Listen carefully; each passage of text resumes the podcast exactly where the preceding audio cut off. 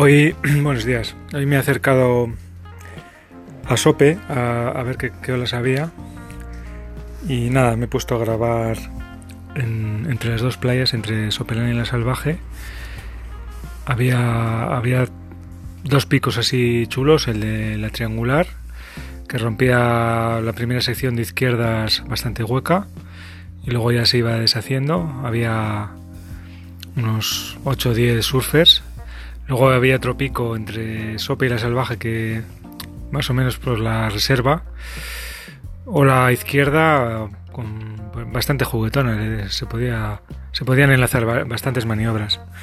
Y luego estaba el Sope atrás, que estaba todavía la, marea un poco baja, estaba un poco fofa y rompía más bien de izquierdas. Luego el resto de picos no era un punto de marea bueno en, ni en la salvaje, ni en el resto de Sopelana, ni, en el sitio.